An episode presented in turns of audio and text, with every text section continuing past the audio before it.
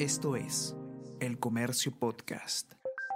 Buenos días, mi nombre es Soine Díaz, periodista de El Comercio, y estas son las cinco noticias más importantes de hoy, lunes 4 de octubre.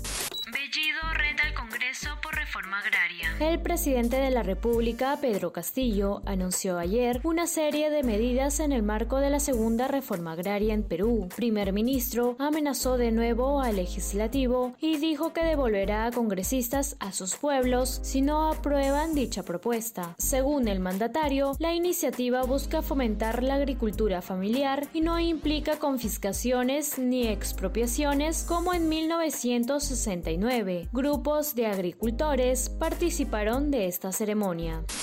Oposición cuenta con los votos para censurar al ministro Maraví. Cinco días después de la interpelación al ministro de Trabajo y Promoción del Empleo, Iber Maraví, al menos 75 legisladores apoyarían su destitución. La mayoría de Acción Popular está a favor de la salida del cargo. Además, se requieren 66 adhesiones.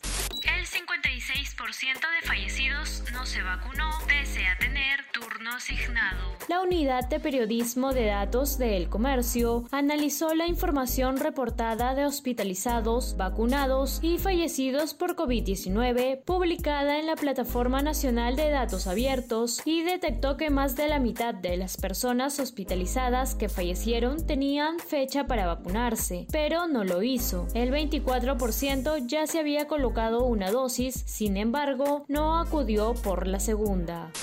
El. La muestra Punto Ciego, siempre estuvimos aquí, reúne la mirada de 15 fotógrafas nacionales. El retrato de la poeta Blanca Varela, captado por Alicia Benavides, forma parte de la exposición colectiva.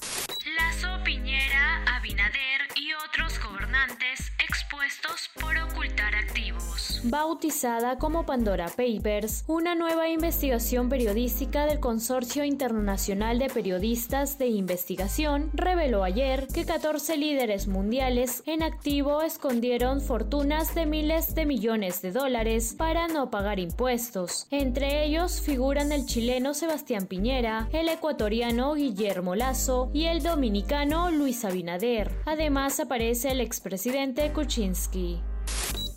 Esto fue El Comercio Podcast.